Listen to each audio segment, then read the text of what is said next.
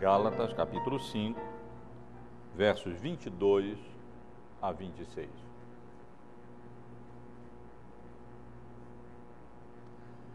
Mas o fruto do Espírito é amor, alegria, paz, longanimidade, benignidade, bondade, fidelidade, mansidão, domínio próprio. Contra estas coisas não há lei.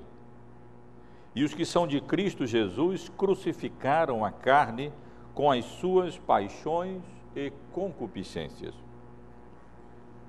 Se vivemos no Espírito, andemos também no Espírito. Não nos deixemos possuir de vanglória, provocando uns aos outros, tendo inveja uns dos outros. Meus irmãos, a Bíblia está repleta de figuras da vida diária. Não apenas o Senhor Jesus, mas também os profetas do Antigo Testamento, os apóstolos, em particular o apóstolo Paulo, utilizam uma infinidade de figuras do dia a dia usuais, corriqueiras, para auxiliar a nossa mente, a nossa compreensão, a discernir melhor realidades espirituais, verdades espirituais, que de outro modo seriam mais difíceis de serem compreendidas por nós. E infelizmente, vivendo uma cultura urbana como a que vivemos, muitas vezes nós perdemos um pouco a capacidade de apreciar o significado das várias figuras utilizadas na Bíblia para representar realidades espirituais. E o apóstolo Paulo faz uso exatamente de uma figura é, comum ao ambiente rural da época para representar uma realidade espiritual relevante, importante para a nossa compreensão e para o nosso viver.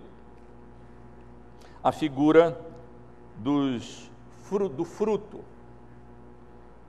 Cerca de 180 vezes na Bíblia aparece essa figura sendo utilizada para representar uma coisa ou outra.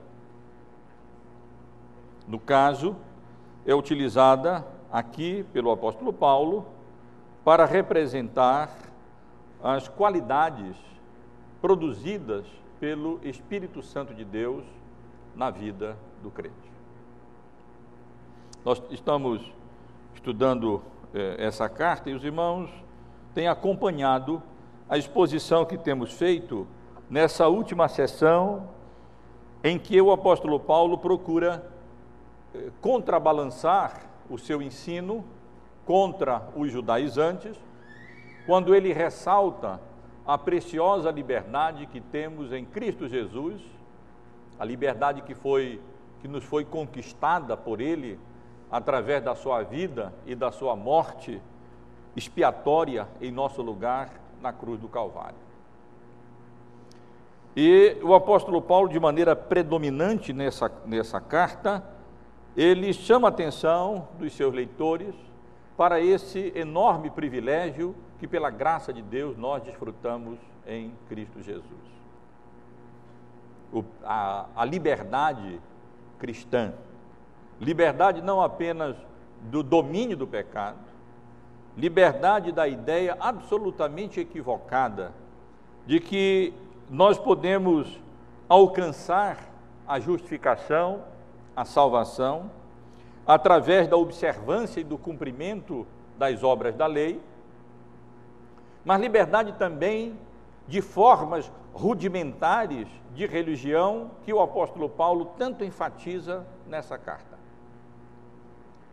seja, sejam formas rudimentares de religião pagãs, como acontecia na época e de cujo contexto boa parte dos membros das igrejas da Galácia se originavam, seja também de formas rudimentares de religião judaica, próprias para aquela antiga dispensação, mas absolutamente imprópria, impróprias para a nova dispensação da graça, aonde se cumprem as promessas, os tipos, os símbolos, as prefigurações utilizadas por Deus na antiga dispensação para representar realidades espirituais mais profundas que encontrariam cumprimento na nova dispensação do Evangelho com o nascimento, a vida, a morte, a ressurreição e a ascensão do nosso Senhor e Salvador Jesus Cristo. O tempo havia passado e aqueles irmãos que haviam começado bem na graça, no Evangelho, que haviam respondido positivamente à pregação do apóstolo Paulo, estavam, por influência dos judaizantes, dos legalistas, se desviando do reto ensino. Estavam correndo o risco de cair da graça, de se apartar da verdade do Evangelho e colocar a confiança deles não de maneira plena na obra redentora e salvadora de Cristo, mas em circuncisão, em observância de dias e de festas e de coisas dessa natureza, que representavam uma eh, forma de religiosidade ultrapassadas na história da redenção e que realmente não haviam mais não havia mais sentido em serem observadas, uma vez que a realidade havia se cumprido em Cristo. Escrevendo a, outras igre a outra igreja, a igreja de Colossos, o apóstolo Paulo disse: Ninguém, ninguém pois vos julgue por causa de comida e bebida, ou dia de festa, ou lua nova, ou sábado, por, sábados, porque tudo isso tem sido sombra das coisas que haviam de vir. Porém, o corpo, isto é, a realidade, é de Cristo.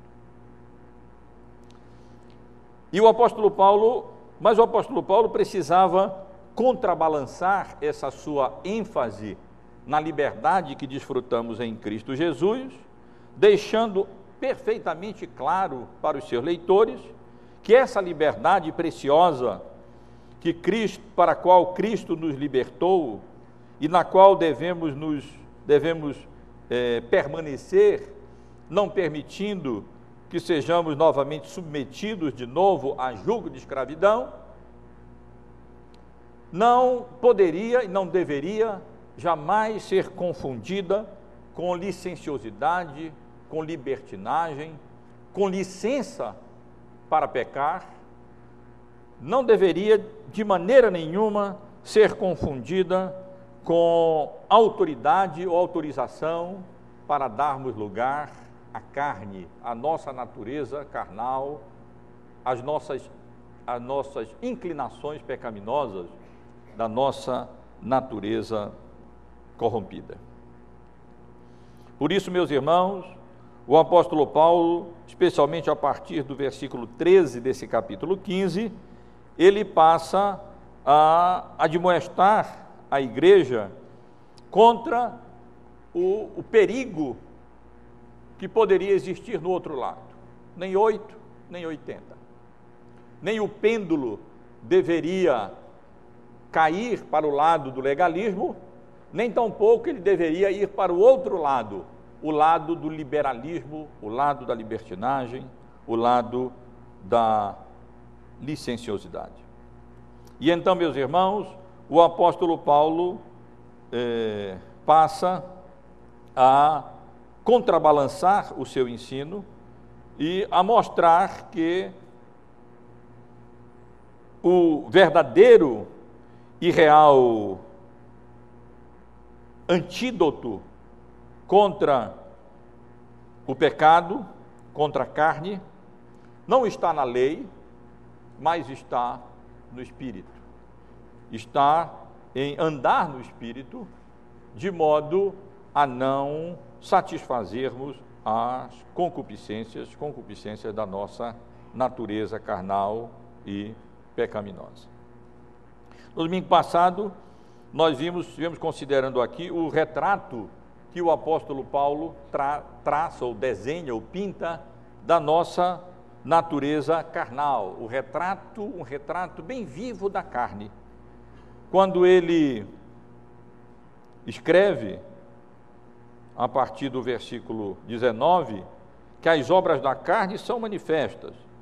São prostituição, impureza, lascívia, idolatria, feitiçarias, inimizades, porfias, ciúmes, iras, discórdias, dissensões, facções, invejas, bebedices, glutonarias e outras coisas semelhantes a estas, a respeito das quais ele já havia prevenido os crentes da Galácia, quando havia anunciado o evangelho a eles, de que não herdariam o reino de Deus os que tais coisas praticassem. Isto é, não herdariam jamais o reino de Deus aqueles que não rompessem com essas práticas, aqueles que não manifestassem genuíno arrependimento com relação a esse tipo de conduta e continuassem é, vivendo ordinariamente, continuamente, de maneira não penitente, arrependida, na prática dessas práticas que espelham a nossa natureza carnal pecaminosa. Como o apóstolo Paulo expõe aqui os pecados sexuais contra o sétimo mandamento, os pecados contra a religião, isto é, os pecados contra os dois primeiros mandamentos, os pecados mais relacionados aos relacionamentos humanos, os pecados da intemperança, nos admoestando e nos advertindo, não apenas às igrejas da Galácia, mas a todos nós, com relação à necessidade de nós darmos um basta à nossa natureza pecaminosa aos seus feitos, às suas obras, que são aqui descritas com tanta clareza, de maneira tão cristalina para a nossa própria vergonha, mas também para o nosso encorajamento no sentido, no sentido de fugirmos dessas práticas próprias da nossa natureza pecaminosa. Mas, meus irmãos, o apóstolo Paulo, nessa sua maneira equilibrada de tratar dessa questão, ele não apenas apresenta as obras da carne, mas ele apresenta também o fruto do Espírito. Ele não apenas pinta um retrato da nossa natureza pecaminosa, mas ele também pinta um retrato da nossa nova natureza que temos em Cristo Jesus, que é produzida pelo Espírito Santo de Deus que habita no coração de todo crente genuíno. E esse é o assunto que nós temos para considerar hoje à noite: o fruto do Espírito, fruto do Espírito Santo de Deus. Convido os irmãos a manterem a Bíblia aberta para que possamos refletir acerca do ensino do apóstolo Paulo sobre o fruto do Espírito, nos versículos que encontramos diante de nós. Eu não vou me deter expondo cada um dos frutos aqui apresentados, nove frutos aqui apresentados. Isso tornaria um, ser, um sermão muito, um sermão com nove pontos seria um sermão muito pontudo né? e, e certamente muito longo. Então, vou procurar tratar do assunto de maneira mais geral, como eu penso que o apóstolo Paulo faz. Há outras passagens bíblicas que apresentam cada uma dessas qualidades e tratam dessas qualidades de maneira mais detalhada. E quando nós tratamos dessas outras passagens bíblicas, temos a oportunidade de esmiuçar um pouco mais o significado de cada uma das virtudes aqui mencionadas.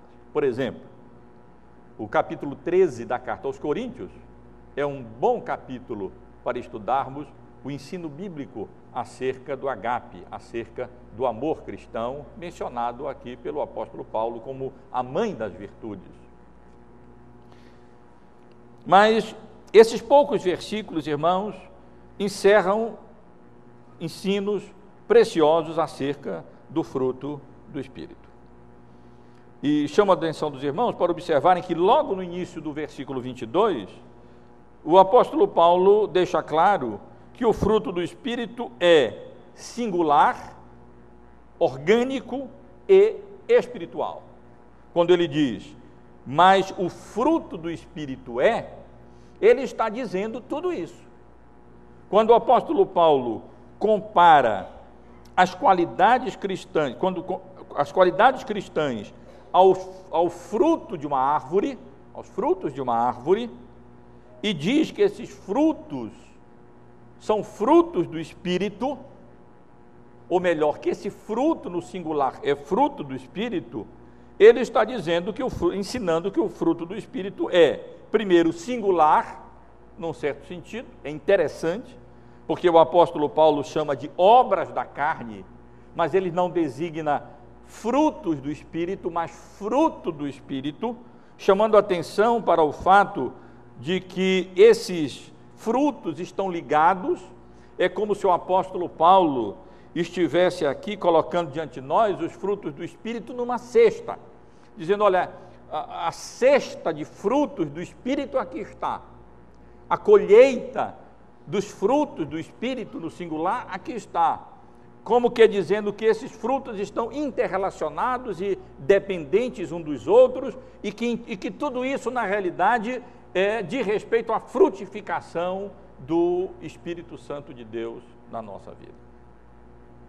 Aonde há o amor, a mãe de todas as virtudes cristãs, inevitavelmente a alegria, a paz, a longanimidade, a benignidade, a bondade, a fidelidade, a mansidão e a domínio próprio. O fruto do Espírito, ele ocorre na vida do crente como uma unidade.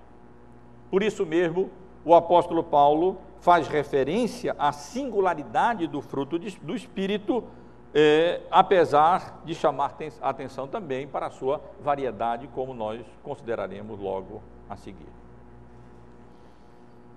É como, portanto, se o apóstolo Paulo estivesse dizendo que o fruto do Espírito é como se fosse uma cesta básica de frutos espirituais, que aonde o Espírito Santo de Deus está, inevitavelmente esse, esse, esse, essa cesta de frutos espirituais acontece. Nem todos na sua plenitude, em graus até certo ponto variados na vida cristã. Se, eles, se esses frutos, se essa frutificação ocorresse toda de maneira plena e súbita na conversão, o apóstolo Paulo não teria razão para dizer, como ele disse no versículo 17, que a carne milita contra o espírito e o espírito contra a carne, para que não façais o que porventura seja do vosso querer. E não lamentaria, como lamentou, como lamenta na carta aos Romanos, o fato de desejar profundamente fazer a vontade de Deus e muitas vezes não conseguir fazer a vontade de Deus. Longe de nós ensinar qualquer ideia de perfeccionismo cristão desse lado de cá da glória, porque na realidade jamais ocorrerá. Nós só experimentaremos a perfeição e só frutificaremos a mil por um na glória. Mas aonde está o Espírito Santo de Deus? A cesta básica de frutos do Espírito está presente. O crente, inevitavelmente, há de frutificar, a de manifestar na prática essa frutificação pela graça de Deus e pela operação do Espírito Santo. É, portanto, singular, mas é, é também orgânico aquilo que o apóstolo Paulo se refere aqui ao utilizar essa figura do fruto para designar essas qualidades espirituais que são encontradas no crente em Cristo em maior ou menor proporção. Quando o apóstolo Paulo utiliza a figura de um fruto, ele está, portanto, nos ensinando que essas qualidades, elas são de natureza orgânica e não, não mecânica. Em outras palavras, ele está dizendo que esses frutos não, ou essa cesta de frutos, não pode ser produzida artificialmente na nossa vida. Em outras palavras, ele está dizendo, como se, se ele estivesse dizendo, que um poste morto ou uma árvore morta não pode dar origem, produzir frutos. É preciso que eles nasçam de uma árvore viva, cheia de seiva, e que então terá a capacidade de naturalmente produzir flor, e essa flor eh, dar origem a frutos que crescerão e amadurecerão e então poderão ser colhidos.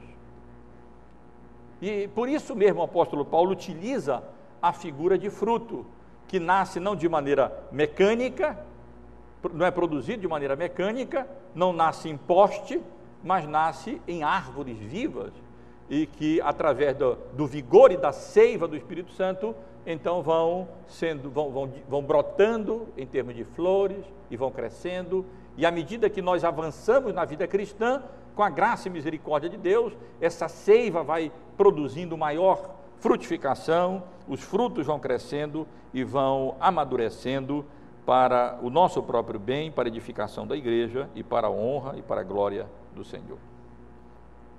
Mas nesses, nessas poucas palavras, no início desse versículo 22, quando o apóstolo Paulo designa as qualidades cristãs como frutos do Espírito, ele está apontando não apenas para a singularidade e para o fato de que esses frutos são orgânicos, mas especialmente para o fato de que eles são espirituais.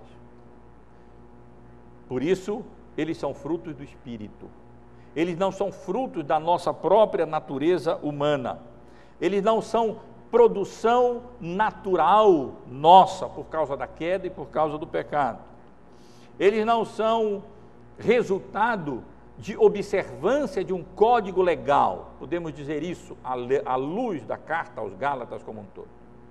Eles não são o resultado de moralismo, mas eles são produtos do Espírito Santo de Deus que passa a habitar num coração regenerado pela graça de Deus e pela palavra de Deus. Paulo não está se referindo aqui a temperamentos. Paulo não está se referindo aqui a, a, a algumas qualidades naturais que as pessoas podem ter.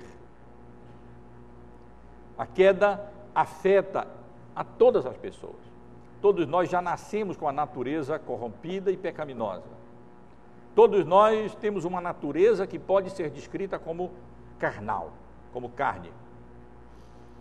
Mas essa carne não se manifesta igualmente em todas as pessoas. Ela se manifesta de maneira variada em, todo, em cada pessoa. E em algumas pessoas, os, essa, a corrupção da carne se manifesta mais em uma ou outra área e menos em uma ou outra área da vida. Algumas pessoas são mais dadas à lascívia, à imoralidade. Outras pessoas são mais dadas à iniquidade, à impiedade, à irreligiosidade, à, é, ao paganismo, aos ídolos, para refletirmos as obras da carne que estivemos considerando aqui no domingo passado. Outras pessoas são mais dadas aos pecados da intemperança, da bebida, da glutonaria, e outras aos pecados descritos como pecados de relacionamento que estivemos considerando aqui no domingo passado. Mas, meus irmãos, Paulo não está falando de alguma aparente qualidade natural, ele está falando de frutos do Espírito. Ele está falando de qualidades produzidas pelo Espírito Santo de Deus no coração do homem. Ele está falando não de frutos naturais, não de frutos legais, não de frutos morais, mas ele está falando de frutos do Espírito Santo de Deus. Mas essa passagem ensina mais do que deixar claro que o fruto do Espírito é singular, orgânico e espiritual. Nos versículos 22, na segunda parte, e na primeira parte do versículo 23, o apóstolo Paulo ensina que, apesar de singular, uma cesta, uma colheita, os frutos do Espírito são variados. Eles se expressam de maneira variadas na vida do crente. Em todo crente, esses frutos hão de se de aparecer. É, em toda pessoa que foi realmente convertida, todos esses frutos, de uma maneira ou de outra, vão aparecer. É claro que deverão ser consideradas a natureza, o caráter de cada um. Para quem é, a, a queda influiu mais decididamente, mais decisivamente, numa determinada área, vai demandar da parte do crente um esforço maior do que de outras pessoas para alcançar outro patamar compatível naquela área. E seria tão bom se nós pudéssemos compreender e entender isso. Mas o fato, o fato, meus irmãos, é que aqui o apóstolo Paulo apresenta, assim como ele apresentou uma lista apenas representativa das obras da carne, aqui ele apresenta apenas uma lista representativa da cesta básica, nós poderíamos chamar assim, ou da colheita básica de frutos, dos frutos produzidos de maneira orgânica e viva pelo Espírito Santo de Deus no coração do crente. É muito difícil classificar os frutos do Espírito mencionados aqui. Há várias tentativas de classificação desses nove frutos do Espírito.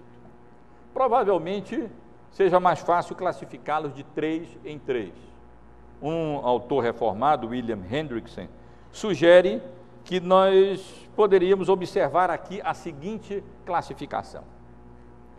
Os três primeiros frutos seriam os frutos mais básicos: o amor, a alegria e a paz. Aqueles frutos mais essenciais. Talvez na cultura brasileira, o arroz, o feijão, o óleo, aqueles frutos, aqueles elementos mais básicos da cesta que constituiria a nossa alimentação, para usar uma, uma outra figura. O amor, a alegria e a paz. Os outros três frutos seriam, segundo ele, frutos mais ligados às relações humanas: a longanimidade, a benignidade e a bondade. E os outros três frutos, os outros três últimos frutos, seriam frutos, um ligado mais à relação a Deus, fidelidade, o outro mais ligado à relação aos homens, mansidão, e o terceiro e o último, quer dizer, o nono na lista geral, uh, mais ligado à relação conosco próprios, uh, o domínio próprio. Mas é incerto se essa, se, se havia da parte do apóstolo Paulo uma intenção, a intenção de classificar ou de dividir os frutos como divididos aqui. Parece que o apóstolo Paulo está apenas mencionando alguns frutos básicos e gerais, sem uma ordem específica, a não ser os três primeiros, que de fato apontam para qualidades fundamentais e básicas da vida cristã: o amor, a alegria e a paz, enfatizados em tantas outras passagens bíblicas, como que caracterizando o reino de Deus e caracterizando é, o, a vida cristã de acordo com a vontade de Deus. Eu, como disse antes, não posso me deter em cada uma dessas virtudes, em cada um desses frutos. No máximo, posso tentar definir cada um deles de maneira da maneira mais sucinta possível. O amor é o agape, aquele, aquela qualidade fundamental e essencial que, no dizer do, do próprio eh, apóstolo Paulo, resume a vontade de Deus e a lei de Deus, especialmente na relação é, nas relações humanas e na, também na relação com Deus. Porque toda lei se cumpre em um só preceito, a saber, disse ele logo antes aqui no capítulo 5, no versículo 14: Amarás o teu próximo como a ti mesmo. Portanto, o amor é essa, é essa virtude é, básica, essa marca certa de salvação, como João diz, porque aquele que ama a Deus realmente é nascido de Deus, aquele que ama os irmãos é uma marca certa de que foi alcançado pela graça e pela misericórdia de Deus. Essa disposição de, da vontade de nos doarmos a outros, como Cristo eh, doou-se a si próprio, como ele se entregou a si próprio, como lemos no capítulo 5, no versículo 8 da carta aos Romanos, mas Deus prova o seu próprio amor para conosco pelo fato de ter Cristo morrido por nós, sendo nós ainda pecadores. A alegria, meus irmãos, é aquele sentimento de felicidade derivado ou oriundo da convicção de que tudo está bem conosco no que diz respeito ao relacionamento nosso com o nosso Deus. É aquele sentimento de felicidade, nós podemos dizer assim, que na realidade não depende de circunstâncias, mas depende dessa convicção de que pela graça e misericórdia de Deus, o nosso relacionamento está bem com Deus.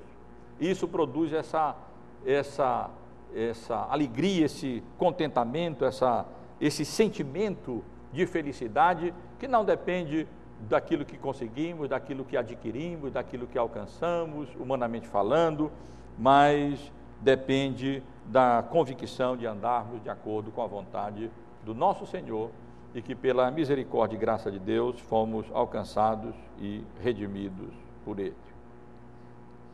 Paz na Bíblia é uma qualidade preciosa da vida cristã.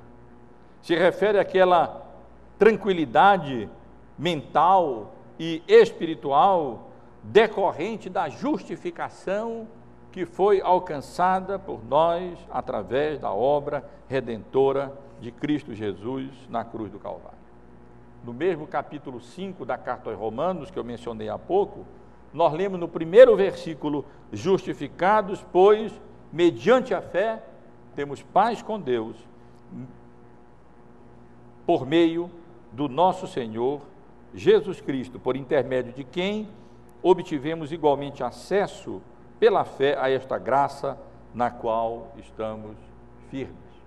Essa bênção que Deus concede, preciosa que Deus concede ao crente, de ter essa tranquilidade mental, essa tranquilidade espiritual, de que aquela, aquele estado de inimizade em que ele se encontrava foi é, rompido, resolvido pela mediação de Cristo, o nosso mediador, o nosso pacificador, que veio a esse mundo para nos reconciliar com Deus e nos colocar nesse estado de paz diante do nosso Senhor, porque sabemos que fomos justificados, não por obras nossas nem por obras da lei, mas pela graça de Deus e pela justiça de Cristo que nos foi imputada mediante a fé na obra redentora realizada por Ele em nosso lugar na cruz do Calvário o crente desfruta dessa qualidade preciosa. Ele não vive agoniado, ele não vive ansioso, ele não vive apreensivo com relação ao futuro, com relação àquilo que vai acontecer, ou, ou mesmo com relação àquilo que é, está acontecendo, porque Cristo nos legou a sua paz, a minha paz vos deixo. E é uma paz diferente daquela paz que o mundo dá, a, a paz que Cristo nos concede, e que também como com relação à alegria cristã, não depende de circunstâncias, porque ela está firmada na confiança de que Deus é soberano e faz com que todas as coisas aconteçam para o bem daqueles que são amados, chamados por Ele e que amam a Deus e que foram chamados segundo o seu propósito. Além desses frutos básicos, o amor, a alegria, a paz, que só são produzidos pelo Espírito Santo de Deus no coração do crente, Paulo menciona também a longanimidade, a benignidade e a bondade. Nem sempre é fácil discernirmos bem a, distinção entre uma palavra e outra. Longanimidade não é difícil de compreendermos o significado bíblico, de respeito à paciência, a um misto de paciência e perseverança em, situ, em situações adversas, em situações difíceis, em situações é, é,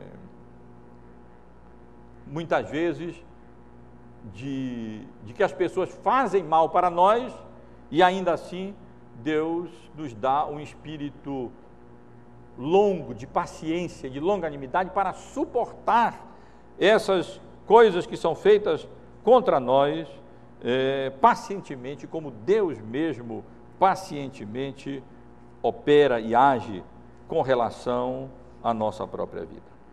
Há várias passagens bíblicas exaltando a longanimidade de Deus e a longanimidade de Cristo. Nós lemos em Romanos 2, por exemplo, no versículo 4, a pergunta do apóstolo Paulo: Ou desprezas a riqueza da sua bondade, tolerância e longanimidade, ignorando que a bondade de Deus é que te conduz ao arrependimento? Deus é assim, longânime, paciente, benigno. Mas essa paciência, essa longanimidade de Deus não deve ser mal interpretada como uma licença para o pecado, mas deve nos conduzir ao arrependimento. Não é porque Deus é paciente e não nos fulmina quando nós pecamos e não nos destrói quando nós contrariamos a vontade dele, que nós vamos ser encorajados a continuar pecando confiando na tolerância e na longanimidade de Deus. Não. Isso deveria produzir em nós arrependimento e determinação de viver de acordo com a vontade de Deus, o nosso Salvador, de, de acordo com a vontade de Deus, é, expressa na Sua palavra para a nossa vida.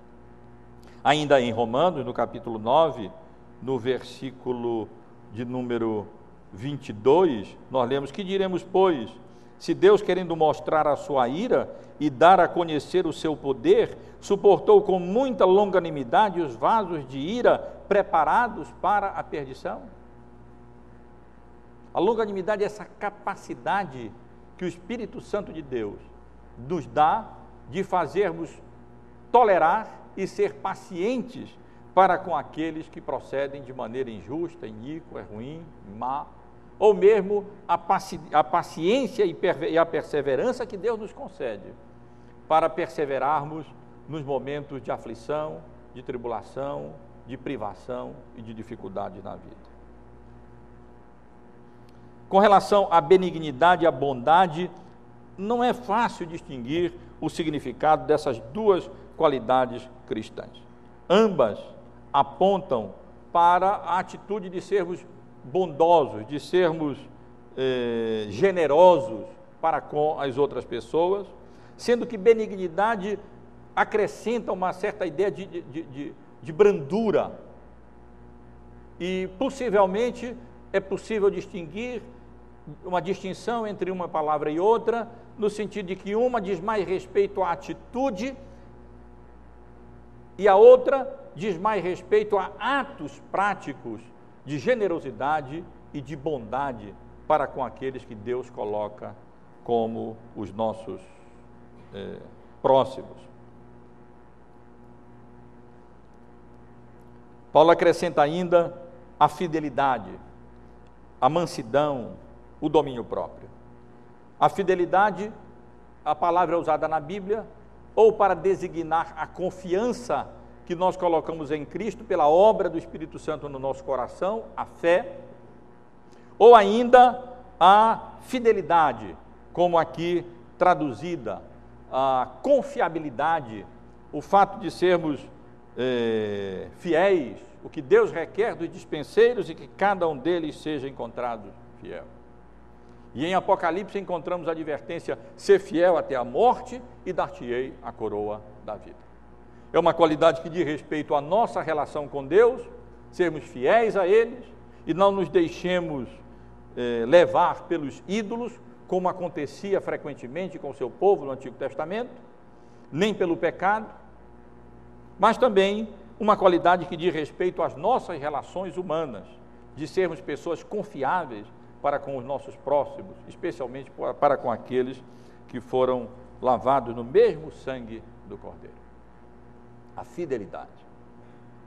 A mansidão também é, apresenta um sentido muito pró próximo da longanimidade, de respeito a essa capacidade concedida pelo Espírito Santo de Deus de nos submetermos à vontade de Deus, de termos um caráter ensinável por Deus, de também suportarmos as afrontas sem, com isso, nos ressentirmos, nem eh, agirmos como com revanche ou com coisas dessa natureza. Mansidão que caracterizava o próprio Senhor Jesus Cristo. E o domínio próprio, a última qualidade mencionada aqui pelo apóstolo Paulo, que diz respeito à moderação em tudo, a temperança, que no contexto dos, das obras da carne e dessa carta, diz respeito não apenas à moderação no que diz respeito a, é, é, ao sexo, e não apenas moderação no que diz respeito à bebida, aos alimentos, mas também moderação no que diz respeito às nossas relações, nos nossos relacionamentos com os nossos próximos, com aqueles que Deus coloca é, nas, nas várias relações em que a providência dele nos tem colocado aqui nessa vida. Então, irmãos, com tudo isso, o apóstolo Paulo mostra que os frutos do Espírito eles são, o fruto do Espírito não apenas é singular, orgânico, espiritual, mas ele também se manifesta de maneira variada, através não apenas dessa lista representativa que o apóstolo, apóstolo Paulo nos dá aqui, mas através de tantas virtudes apresentadas no Novo Testamento, como essas mencionadas aqui: o amor, a alegria, a paz, a longanimidade, a benignidade, a bondade, fidelidade, mansidão e o domínio próprio. Mas o apóstolo Paulo continua, como os irmãos podem perceber, e não apenas ele relaciona, ele relaciona essas qualidades que aqui ele chama de fruto do Espírito Santo, e de, mostrando que, ela, que essa, essa frutificação é variada, o fruto do Espírito é variado, mas também nos ensina que o fruto do Espírito está fora da esfera da lei.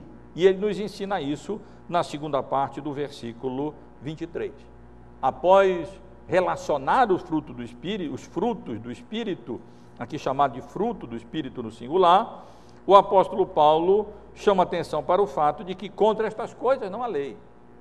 E os bons intérpretes do Novo Testamento são unânimes em entender que o apóstolo Paulo aqui quer dizer mais do que simplesmente declarar que a lei não proíbe essas coisas. É claro que a lei não proíbe essas coisas. Podemos nos sentir absolutamente livres para amar, no sentido bíblico, para nos alegrar em Cristo e na salvação que temos nele, para desfrutarmos da paz que ele nos concede, independentemente das circunstâncias pela certeza de que fomos justificados, que já agora, pois, já nenhuma condenação há para os que estão em Cristo Jesus, é, para praticarmos a longanimidade, a benignidade, a bondade, a fidelidade, a mansidão, o domínio próprio. É claro que contra essas coisas não há lei, nem lei bíblica, nem, nem podemos dizer praticamente nem lei humana nenhuma, quase que a natureza nos ensina que essas coisas são manifestas, assim como são manifestas as obras da carne também. Mas Paulo, além de querer dizer que não apenas a lei, que a lei não proíbe essas coisas, ele também está é, sugerindo que a lei não pode produzir essas coisas, que estas coisas estão fora do escopo, que estão fora da esfera da lei, que amor, alegria, alegria é, longanimidade, paz, bondade, não são qualidades que possam ser produzidas por educação apenas, não, possam, não são qualidades que, são, que possam ser produzidas por lei ou por moralismo. Moralismo, lei, não podem produzir essas coisas. Contra essas coisas não há lei e nem lei pode produzir coisas dessa natureza. Calvino diz assim, interpretando essa passagem: onde o Espírito reina, a lei não exerce mais domínio. É isso que o apóstolo Paulo quer dizer aqui. Trata-se, portanto, de um, de um encorajamento para a produção dos frutos do Espírito. Irmãos, não tem lei contra isso, isso as coisas estão fora do, do âmbito da lei, elas são fruto do Espírito, podem produzir à vontade, porque essas coisas agradam a Deus e elas são próprias para serem geradas e produzidas pelo Espírito Santo de Deus na vida do crente. Mas mais ainda, irmãos, quando Paulo trata desse assunto, além de nos ensinar que o fruto do Espírito é singular, orgânico e espiritual, que ele é variado, que ele está fora do, da, do alcance da lei, da esfera da lei, seja para condenar ou para produzir, ele nos ensina também no versículo 24 que o fruto do Espírito é cristão. Isto é, o fruto do Espírito está plantado ou está enraizado na cruz de Cristo. E os que são de Cristo Jesus crucificaram a carne com as suas paixões e concupiscências. É como se o apóstolo Paulo estivesse sugerindo que a árvore que produz o fruto do Espírito, a vida cristã, o crente, fosse um, uma árvore parasita no bom sentido, uma árvore alicerçada na cruz de Cristo, uma árvore que extrai, que extrai de Cristo e da crucificação de Cristo o poder para mortificar os frutos da carne e para produzir as obras da carne e para produzir o fruto do Espírito. É como se Paulo estivesse dizendo exatamente isso, que essa árvore está plantada, ela está enraizada na cruz de Cristo e que só é que o fruto do Espírito só é produzido pelos que estão em Cristo Jesus, isto é, só são produzidos por aqueles que estão incorporados em Cristo, por aqueles que foram enxertados em Cristo, por aqueles que participam daquilo que aconteceu com Cristo através da união mística que nós temos com Cristo Jesus. Quando Cristo morreu, nós morremos com Ele. Quando Ele foi crucificado, o apóstolo Paulo ensina, nós fomos crucificados com Ele. Quando Ele ressuscitou, nós fomos ressuscitados com Ele. Quando Ele foi assunto aos céus, no sentido verdadeiro, nós fomos assuntos com Ele. De tal maneira que nós podemos ser retratados como alguém que já está assentado à direita de Deus nas regiões celestiais em Cristo Jesus.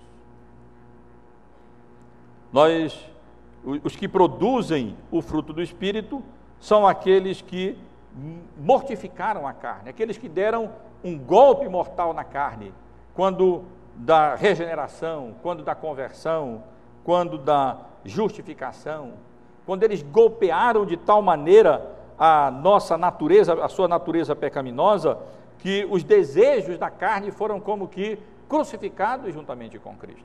Cristo veio a esse mundo, derramou seu sangue, morreu em nosso lugar, exatamente por causa do pecado. O que fez com que Cristo viesse a esse mundo, encarnasse e, e sofresse e morresse, foi o pecado. E como nós continuaremos a viver para o pecado? Como é que aqueles que foram alcançados pela graça e pela misericórdia de Deus não vão romper com o pecado? não vão dizer, como Pedro ensina, dão basta para o pecado e para esse tipo de vida na qual nós vivíamos anteriormente, sendo solícitos para com as práticas pecaminosas e até alimentando as práticas pecaminosas na nossa vida? Em outras palavras, irmãos, o fruto do Espírito é o fruto cristão, ele está alicerçado em Cristo. E mais uma vez, aqui encerra a, implica, a implicação de que nós, que esses frutos não podem ser produzidos sem Cristo. Eles não são frutos humanos, eles não são frutos legalistas, eles não são frutos moralistas, eles são frutos que só ocorrem na realidade, em profundidade, em sinceridade, em árvores que estão implantadas na cruz de Cristo, na crucificação de Cristo. O apóstolo Paulo, mesmo nessa carta, no capítulo 2, nos versículos, no versículo nos versículos 19 e 20, ele já havia expresso essa ideia de maneira muito viva, quando ele diz: Porque eu, mediante a própria lei, morri para a lei, a fim de viver para Deus. Estou crucificado com Cristo. Logo já não sou eu quem vive, mas Cristo vive em mim. E esse viver que agora tenho na carne, vivo pela fé no Filho de Deus, que me amou e a si mesmo se entregou por mim. Eu fui crucificado com Cristo, disse o apóstolo Paulo. E na realidade, todo crente verdadeiro foi crucificado com Cristo. Todo crente verdadeiro foi é, é, crucificou a sua carne na sua conversão, disse: não, chega para o pecado. Eu não quero mais pecar, eu não quero mais ter nada a ver com pecado. Basta o tempo decorrido para viver em dissolução, fazendo a vontade da carne, dos pensamentos, quando nós éramos por natureza filhos da ira, como também os demais. Chega! O crente, como que deu um golpe mortal é, na carne, que continua ainda a produzir os seus frutos carnais, porque não se dá como morta e se levanta e milita contra o espírito, mas está com seus dias contados porque já foi ferida de morte, foi golpeada e fatalmente perecerá. Mas além de ser do fruto do Espírito, ser um fruto cristão, isto é, alicerçado na obra redentora de Cristo, expiatória de Cristo na cruz do Calvário, o fruto do Espírito, irmãos, o apóstolo Paulo nos ensina, e essa talvez seja a ênfase aqui, ou certamente a ênfase aqui. Ele deve, ele precisa se manifestar de modo prático na conduta cristã, na vida cristã. No Testamento, especialmente nos escritos de Paulo, nós encontramos com muita frequência esse paradoxo real, bíblico. Aquilo que é realidade em princípio precisa se tornar realidade na prática. Aquilo que é realidade é, em espírito precisa ser realidade no dia a dia. Quando o apóstolo Paulo escreve aos Romanos, no capítulo 6 da sua carta, exatamente tratando da realidade do pecado, ele começa dizendo: Que diremos, pois? Permaneceremos no pecado para que seja graça mais abundante? E ele mesmo responde a sua pergunta de retórica: De maneira nenhuma. Como viveremos ainda no pecado nós, os que para ele morremos? Ou porventura ignorais que todos os que, somos, que fomos batizados em Cristo Jesus, fomos batizados na sua morte? Fomos, pois, sepultados com ele na morte pelo batismo, para que, como Cristo foi ressuscitado dentre os mortos para a glória do Pai, assim também andemos nós em novidade de vida. Porque se fomos unidos com ele na semelhança da sua morte, também o seremos na semelhança da sua ressurreição sabendo isto, que foi crucificado com ele o nosso velho homem, para que o corpo do pecado seja destruído e não sirvamos mais ao pecado como escravos, porquanto quem morreu, justificado está do pecado. Ora, se morremos com Cristo, cremos que também com ele viveremos, sabedores que, havendo Cristo ressuscitado dentre os mortos, já não morre, a morte já não tem domínio sobre ele, pois quanto a ter morrido, morreu, morreu para sempre para com o pecado, ou no que diz respeito ao pecado, para quanto, mas quanto a viver, vive para Deus. E no versículo 11, o apóstolo Paulo acrescenta agora de maneira exortativa, de maneira imperativa: assim também vós considerai-vos mortos para o pecado, mas vivos para Deus em Cristo Jesus. E continua: não reine, portanto, o pecado em vosso corpo mortal de maneira que obedeçais às suas paixões, nem ofereçais cada um os membros do seu corpo ao pecado como instrumentos de iniquidade, mas oferecei-vos a Deus como ressurretos dentre os mortos, e os vossos membros a Deus como instrumentos de justiça, porque o pecado não terá domínio sobre vós, pois não estáis debaixo da lei, e sim da graça. Eu não conheço uma exposição melhor da passagem que nós estamos considerando aqui do que esse capítulo 6 da carta de Paulo aos Romanos. Mas o apóstolo Paulo faz isso mesmo em várias outras das suas cartas. Em vários outros lugares ele ensina: nós morremos para o pecado, portanto, considerem-se mortos. Nós vivemos no espírito, portanto, andemos no espírito. Nós, como ele ensina na carta aos Colossenses, os irmãos podem é, acompanhar, no capítulo 3, ao mesmo tempo em que ele diz que a nossa natureza foi morta e foi crucificada, ele nos ensina a crucificar essa, nova, essa, nova, essa nossa natureza pecaminosa. A partir do versículo 5 do capítulo 3 da sua carta aos Colossenses, o apóstolo Paulo diz: Fazei, pois, morrer a vossa natureza terrena. Prostituição, impureza, paixão lascívia, desejo maligno e avareza, que é a idolatria. Por estas coisas é que vem a ira de Deus sobre os, eh, sobre os filhos da desobediência. Ora, nessas mesmas coisas andastes vós também noutro tempo, quando vivias nela. Agora, porém, despojai-vos igualmente de tudo isto: ira, indignação, maldade, maledicência, linguagem obscena do vosso falar, não mintais uns aos outros, uma vez que fostes despidos do velho homem com seus feitos, e vos revestistes do novo homem que se refaz para o pleno conhecimento segundo a imagem daquele que o criou. E no versículo 12 ele continua: Revesti-vos, pois, como eleitos de Deus, santos e amados, de ternos afetos de misericórdia, de bondade, de, mal, de, de humildade, de mansidão, de longanimidade e assim por diante. Os irmãos podem perceber como sempre nós, perce nós encontramos no apóstolo Paulo o indicativo e o imperativo. Fomos crucificados com Cristo, logo o pecado não reine mais em vós. Fomos o nosso o nosso é, velho homem já foi despido. Precisamos nos revestir sempre do novo homem. Ou como estudamos, estamos estudando aqui na carta é, aos Gálatas. Vivemos no Espírito. Foi crucificado o nosso, a nossa natureza pecaminosa, as nossas paixões, a nossa carne com as suas paixões e concupiscências. Então, andemos no Espírito.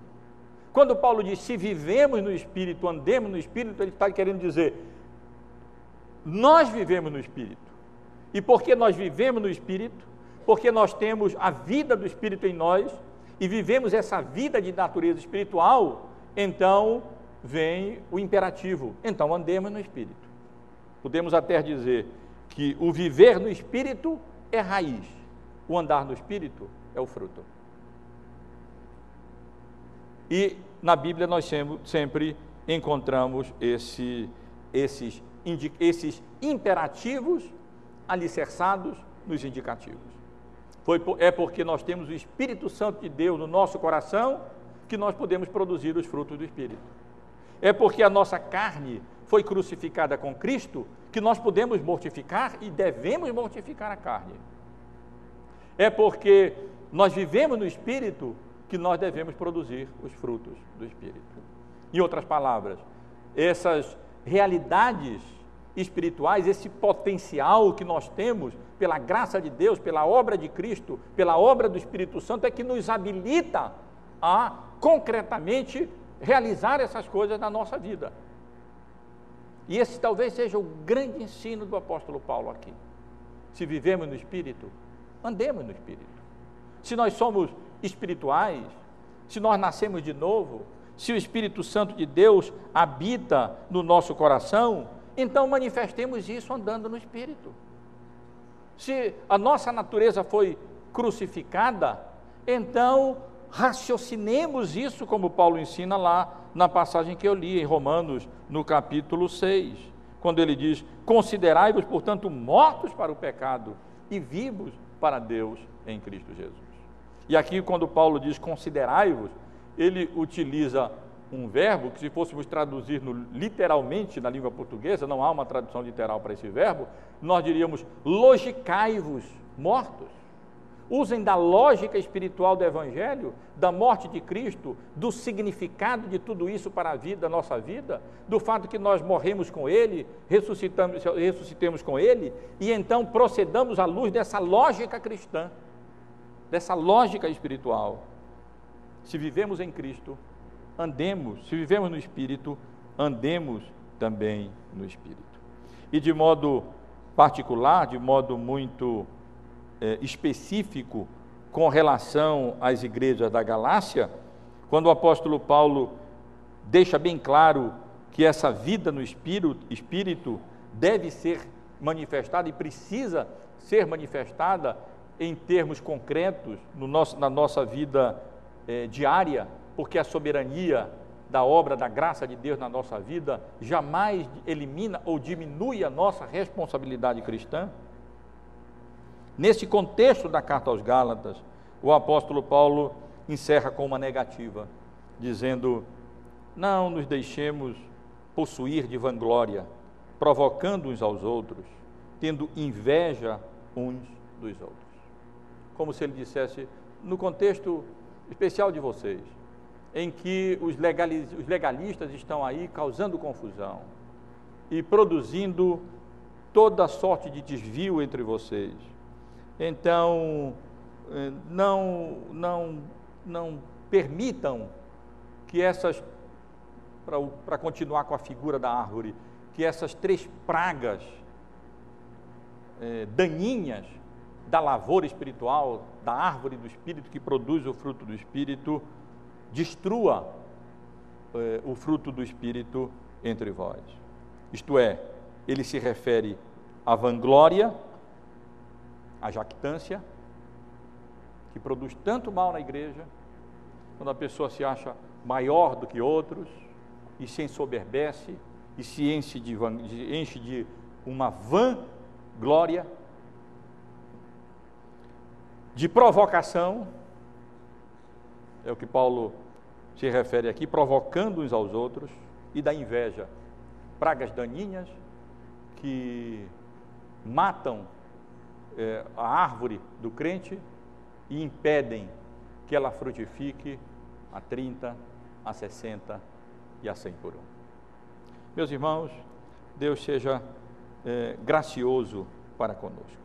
Esse texto nos ele encerra lições negativas e lições positivas. Negativamente, ele nos ensina que a cesta básica do fruto do Espírito Santo não pode ser produzida artificialmente. Essa passagem nos ensina que lei, moralismo, educação, no máximo, podem produzir naturezas mortas, quadros de frutas, ou frutas de cera, de plástico, de argila. Mas frutos verdadeiros, eles só podem ser produzidos pelo Espírito Santo de Deus. Porque os frutos verdadeiros diante de Deus têm que encerrar motivações santas, motivações puras, motivação de agradar a Deus como expressão de gratidão do nosso coração pela graça e pela misericórdia de Deus na nossa vida. E isso só o Espírito Santo de Deus pode produzir.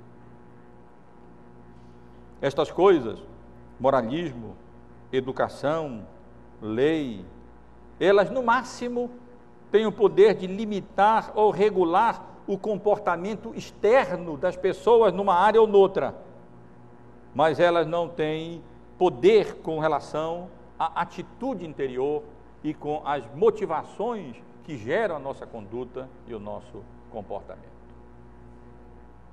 Lei, moralismo, educação não produzem um fruto que é orgânico e de natureza espiritual e que se alicerta e se enraiza na obra redentora de Cristo na cruz do Calvário.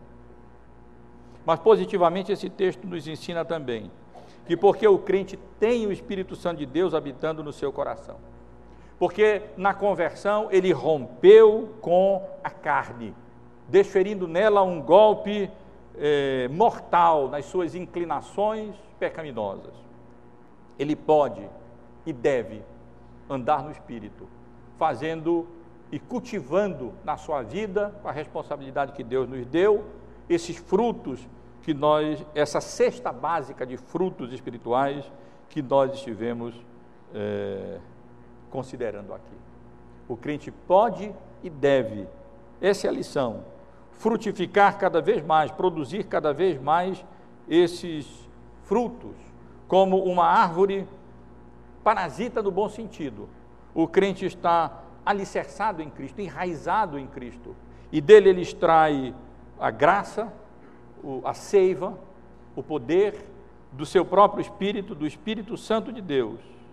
Não de modo perfeito, é verdade, isto apenas na, acontecerá na glória, por causa da nossa natureza corrompida e pecaminosa, mas de, de modo verdadeiro, de modo genuíno e de modo concreto. Claro, variando de pessoa para pessoa, mas tão concreto que a pessoa pode dizer diante de Deus, à luz dos frutos do Espírito, apesar da nossa tristeza em quando considerar, consideramos essas obras da carne e fruto do Espírito, eu penso que qualquer crente sincero vai ser levado a dizer: eu me enquadro mais nas obras da carne do que nos frutos do Espírito. Mas ainda assim, ele vai ser levado a dizer, com a graça de Deus, de maneira genuína e real e sincera diante de Deus. Com relação a essas coisas, eu não sou mais o que eu fui outrora pela misericórdia e graça de Deus, quando eu comparo a minha existência presente, o crente é capaz de dizer isso, pela obra de Cristo na cruz e pelo Espírito Santo, pela obra do Espírito Santo de Deus no meu, coração, eu não sou mais o que eu fui outrora. Que Deus nos dê a graça, irmãos, de que isso seja cada vez mais realidade na nossa vida. Porque o que esse texto nos ensina é que a soberania de Deus na nossa santificação não diminui a nossa responsabilidade, porque se vivemos no Espírito, andemos também no Espírito. Thank you.